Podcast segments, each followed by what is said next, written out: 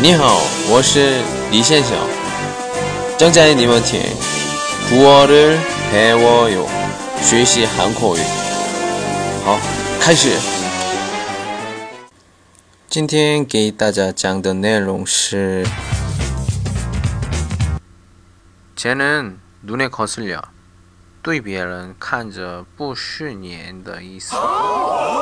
눈에거슬려 是看见不想看的东西或者人的时候使用。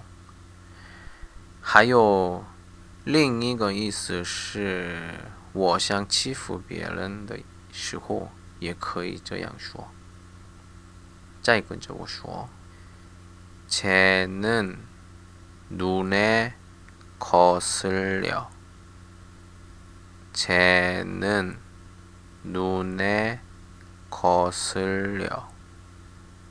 쟤는 눈에 거슬려. 쟤는 눈에 거슬려. 好，再见。